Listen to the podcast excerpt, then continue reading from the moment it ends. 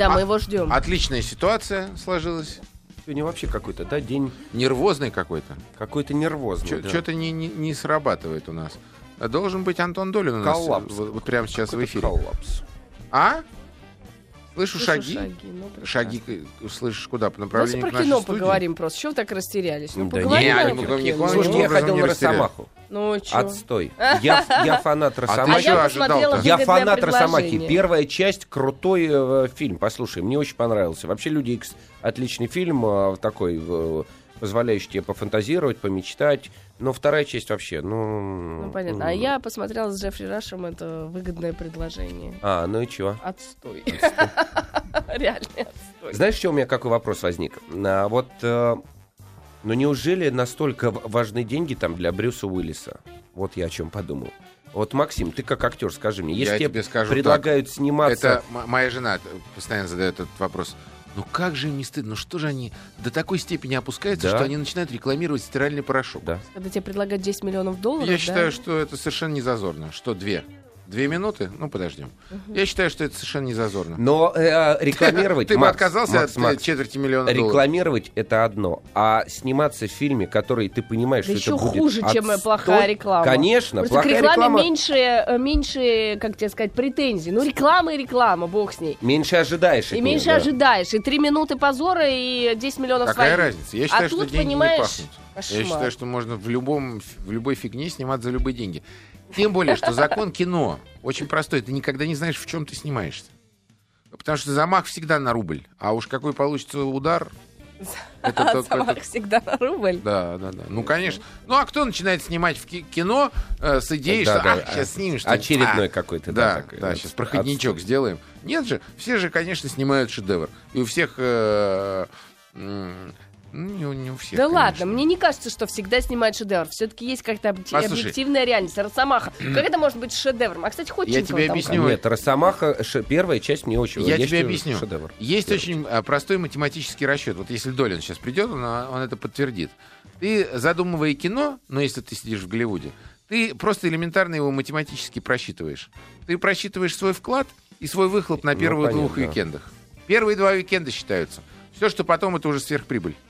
Если ты Как- отбиваешься как в там первые два уикенда. мне скажи. Звезда? Ну ничего, да, ничего. Ты знаешь, только мне почему-то показалось, что она там, э, ну не, не, не такая уж прям красотка. Как-то американцы умеют снимать наших красоток, чтобы они выглядели не очень красотными. Ну, они просто стандартненькие делают, да и все. Вот она должна выглядеть так. И кто бы там ни был, будет выглядеть так. Но, с с другой стороны, это успех. Вот это со мной всегда так. Я так по жизни красавец, Мгм. а, А фильмах, да. а, А да, получается, ужас, что да. какой-то урод. Ну, они специально это делают. Европейцы, так, эти, да, да, чтобы да. опозорить Россию, матушку. Здравствуйте, Антон. Мы надеемся, у вас есть удовлетво- удовлетворительная причина вашего сегодняшнего опоздания, да? Бегу с фильма «Гадкий я 2». А, да? Ну? Удовлетворительно? Нет. Мне развернуться и уходить, все. Нет. Зря я все-таки к вам сюда торопился. Ну ладно, расскажите сразу про впечатление. Ну, как сказать, я ходил с ребенком. Э, мой тестовый экземпляр, он во всех этих случаях, потому что, конечно, я не доверяю себе полностью в этих мультфильмах, особенно в таких, которые сделаны эксклюзивно для детей. Ну, правда, в России у нас особенная ситуация. У нас детские мультики смотрит весь народ. И вот сегодня у нас будний день, утренний сеанс первый в 10 чем-то там утра, там в 10.50, по-моему. И зал, конечно, не полный, но сидит там человек, не знаю, 50. Очень много. Мне кажется, что «Гадкий я 2» сейчас всех вообще порвет в прокате. Да ты что, хорош? Я этого не говорил. А, ну тогда... Реклама, Натаха, реклама началась за три месяца или за четыре. Это вообще не бывало. Нет, так не нет, это рекламе. не бывалая история. А вообще я не помню, чтобы так фильм, кроме э, дозоров, начинали рекламировать за, за полгода. Ну, во-первых, надо понимать, что до сих пор прокатчики, конечно, не полностью уверены в этой истории. Первый «Гадкий я» э, был очень успешный. У нас и в мире более успешный, чем все рассчитывали. Но, тем не менее, это не большая голливудская студия. Это не Pixar или DreamWorks Animation, не Walt Disney. Это не какие-то такие гиганты. И, на мой взгляд, конечно, и мультфильм уступал. То есть э, я понимаю, почему всем это нравится. Точно та же самая ситуация, что и тоже с э, изначально не мейнстримным ледниковым периодом, который в результате вышел на там супер окупаемость, прибыльность и так далее. То есть придумали второстепенных персонажей, которые компенсируют недостаточно искусственную анимацию, недостаточно объемных персонажей главных, И все настолько умилены и в таком восторге от этих второстепенных персонажей. Это Белка с ее желудем в случае с ледниковым периодом. Да. И вот это желтенькие миньоны здесь. Что на самом деле э, основная интрига перестает вообще иметь какое-либо значение. Меня она несколько раздражила в первой части, потому что вы помните, да, была история про суперзлодея, который решил украсть Луну. Но одновременно с этим это был самый, наверное, слащавый и умильный мультфильм за последние 10 лет. То есть кончалось тем, что он не просто становился хорошим, он усыновлял трех маленьких сироток, все они его Из очень России? любили. Нет, ты что, это Кстати, хороший запрещено? вопрос. Да. Нет, тогда еще не было А, тогда запрещено. подожди нет. а, ну, может, да, последний Да, раз. ну, в общем, э, да, э, я думаю, что в новых условиях и обстоятельствах э, чуть-чуть вот какой-то такой обертон был бы добавлен к этому всему, и, наверное, это была бы более, более мрачная история с такой подоплекой политической. Но тогда нет.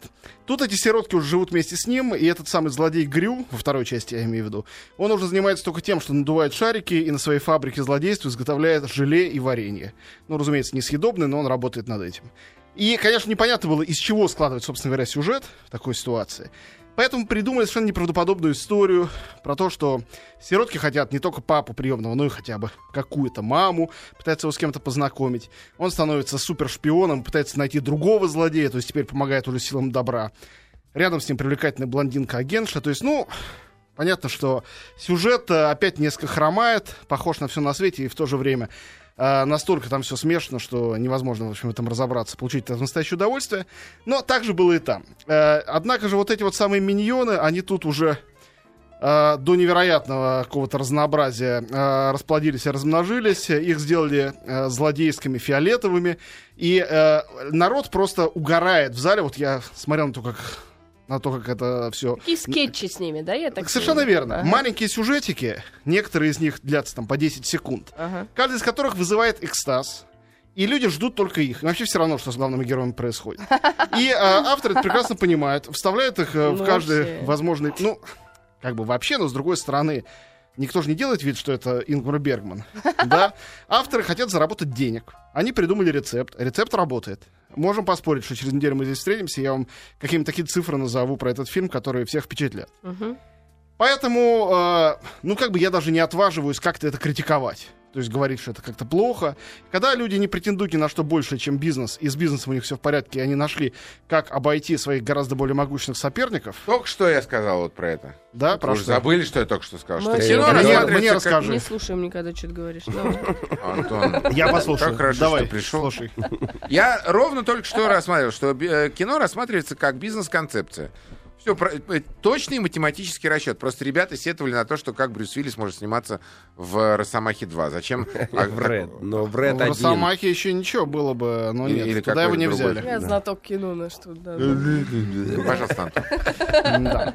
Значит, э, э, несмотря на э, это все, «Гадкий я 2» обречен на успех у аудитории, особенно детской. И слава богу, мне кажется. В Америке, кстати говоря, у него и очень хорошие рецензии, потому что эта слащавость там никого не смущает, а всем только нравится.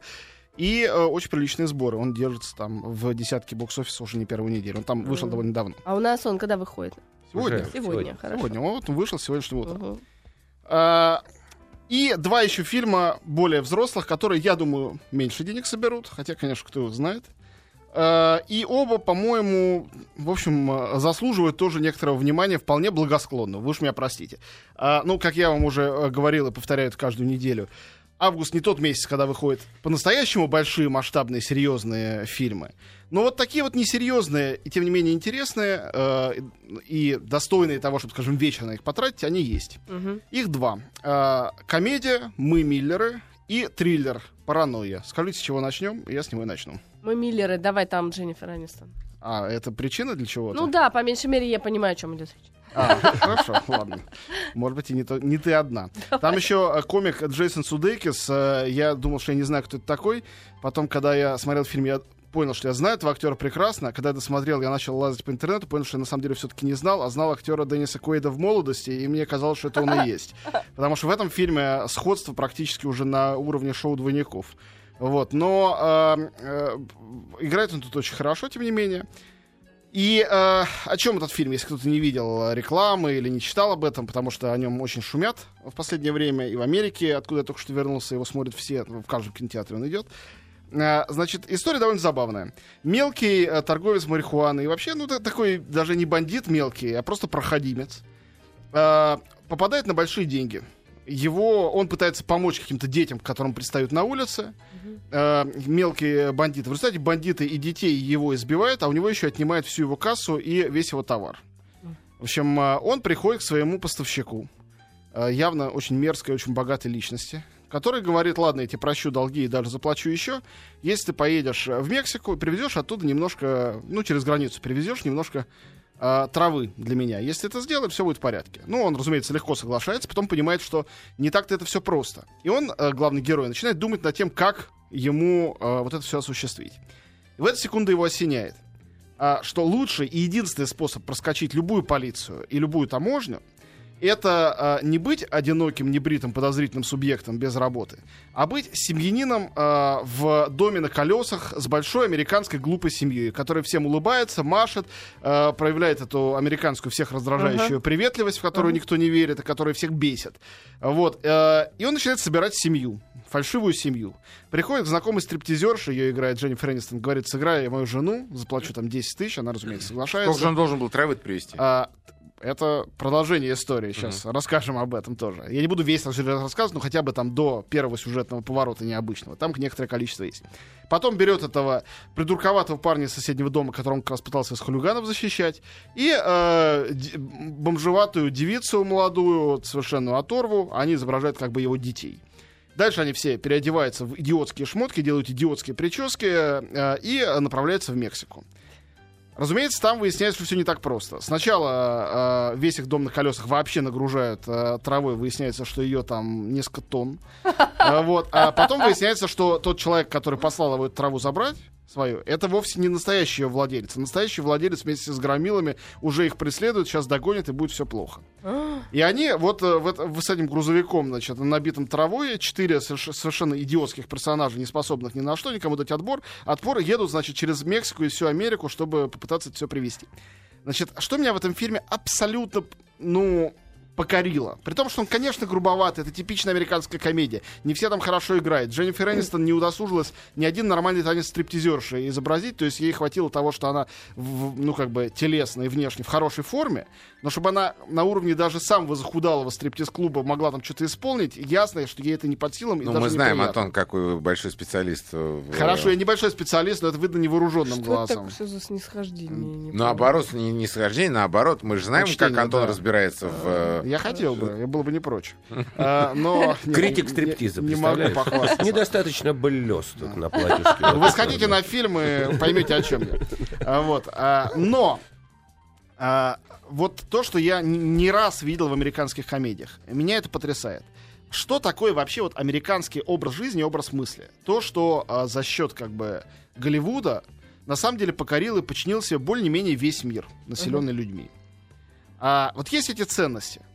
И если в России, например, и не только в России, во Франции, в Германии, чтобы защитить эти ценности, нужно снимать фильм, защищающий эти ценности, об этих ценностях, о том, как хорошо живут там хорошие люди. А, то в Америке бывают. надо снимать фильм В Америке можно ценности. как угодно глумиться над ними, плясать на них. От этого эти ценности становятся мускулистее, сильнее и очевиднее. Я только вчера думал об этом и а, готов с тобой, Антоха, поспорить. Почему?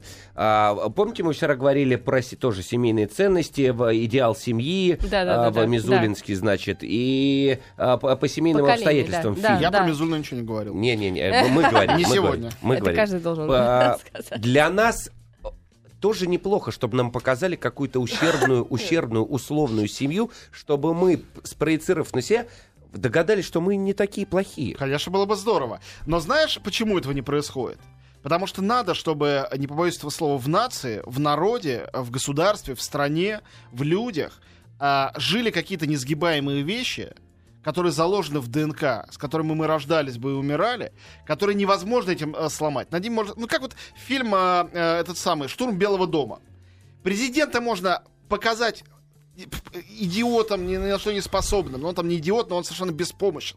Можно показать, что глава его администрации, вице-президент, все предатели и сволочи, продавшие свою страну. Все мерзавцы кругом. Но так получается, что всех мерзавцев там э, разоблачают, э, убивают. Президент все-таки героический дух обретает. И в конце ты думаешь, да здравствует Америка. В России представить себе фильм, где даже все вот показали бы, э, как живет Кремль, все там были бы хорошие, но один маленький какой-нибудь злодей. Невозможно. Ну как в Кремле, откуда там злодей? Невозможно. На самом случае государство такой бы фильм не дало бы ему ни прокатного удостоверения, не разрешило бы. Это невозможно. Потому что все тут же это поверят, что такое может быть. А там никто не поверит. Все понимают, ну это в кино, вице-президент предатель. Вот, вот придумали, а? Ну а как же Вечный Зов э, и э, этот э, председатель, Ну, который говоришь был чем? Ты предателем, говоришь понимаешь? совершенно о, о другой стране. Нет, я Да, думаю, что Да, все-таки ты не... говоришь о другой стране, Тогда о другом еще народе, было. о другой культуре страшнее было. Но, а, тем не менее, этот стержень, пусть даже он был фальшивый, ни на чем не базировался, он был в людях. Сейчас его нету абсолютно. Но это очень длинный разговор. Сейчас не хочу его проводить. Я хочу сказать другое. Что вот этот фильм про то, как люди, не являющиеся семьей, каждый из них не безупречен, от э, идиота до мелкого мерзавца, они пытаются зараб- значит, наварить бабла, э, привезти много травы э, из Мексики, значит, это. А фильм полон непристойных шуток, э, всяких гадостей, глупостей, иногда очень смешных, иногда абсолютно не смешных, чисто в американском духе. Но приходит это все к тому, что все эти люди, презрев деньги, презрев траву, становятся настоящей семьей, друг друга любят, и ты в это веришь. Веришь, потому что это сделано по законам этого жанра. Мгм. И неплохо написано, неплохо сыграно, с хорошей музыкой, с хорошей операторской работой, с объемными, забавными, пусть и не всегда правдоподобными персонажами. И вот тут, как бы, как говорят французы, шапо, снимаю шляпу. Потому что работает. Все идет на противоречие и работает в конечном счете. Так что фильм «Мы Миллеры», не ждите от него шедевра, но я от души рекомендую его посмотреть. Если у вас нету резкой аллергии на какой-то юмор ниже пояса. Там он в фильме есть. А, Хорошо. А, И э, последний фильм, о котором сегодня расскажу, тоже американский фильм, тоже жанровый и тоже на самом деле резко критично а, отображающий американские реалии в совершенно другом уже жанре и области, и тоже приводящий к торжеству справедливости совершенно неожиданным образом. «Паранойя» — это э, это фильм э, Роберта Лукетича, чел- человек, который прежде всего известен фильмом «Блондинка в законе», я считаю очень неплохим. Но вот тут он от жанра комедии ушел предельно далеко. И его новый фильм — это корпоративный триллер. А, то есть э, ближайшие аналогии, наверное, Уолл-стрит и фирма. Если вы видели эти мгм. фильмы, это вот э, такого же рода кино. А, и здесь тоже история про молодого честолюбца. Я, кстати говоря, этот жанр очень люблю, еще со времен там, французской классической литературы. Бальзак, Стендаль, Мопассан. Молодой человек, который мечтает покорить мир, э, и который ради этого некоторые моральные принципы готов презреть. В принципе, он хороший парень. А, кстати говоря, его играет э, Лиам Хемсворт, один из трех братьев Хемсвортов. Вы знаете старшего Криса, который играет Тора и других вот этих вот красавцев арийского вида. И этот э, брат чуть-чуть как бы потоньше, но и попроще э, э, с точки зрения внешности человека с рабочей окраины. Что тут и требуется? Он парень из Бруклина, который получил работу на Манхэттене. Он работает в большой IT-корпорации, пытается сделать там презентацию своего нового там суперсмартфона. А, в результате он хамит главе компании, в результате его выгоняют из этой компании. Он вместе с друзьями оказывается на улице. Потом его подвергают шантажу и заставляют пойти в соперничающую компанию и э, оттуда добыть секреты. Добыть и отдать конкурентам. И он оказывается в ужасной ситуации между двумя этими страшными монстрами корпорациями, каждый из которых руководит э, опытный волк, зубр, э, Ну, понятно. акула бизнеса. А он молодой парнишка, у которого есть честолюбие и мозгов-то не очень много. Но он пытается как-то обыграть и вообще выжить в этой ситуации. А, довольно неплохой сценарий, местами совершенно, правда, неправдоподобный, но а, для кино это позволительно. Но самое главное не это. Главное то, для чего, конечно, стоит идти на этот фильм, это персонажи, сыгравшие руководителя корпорации.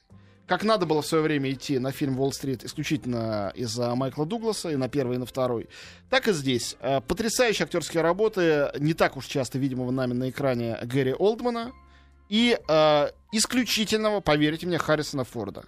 Харрисон Форд э, уже практически старик, э, э, лысый, э, такой добрый дедушка поначалу, потом, конечно, выясняется, что это совершенно все не так. Сволочь. Э, ну, вот там все сложнее. У него перерождение актерское там абсолютно убедительное. В общем, э, э, два прекрасных актера играют в фильме о крупном американском бизнесе. И история о крупном американском бизнесе, где нет ни одного честного человека, она заканчивается все равно торжеством справедливости, которого не ждешь вообще. Непонятно, откуда это может взяться.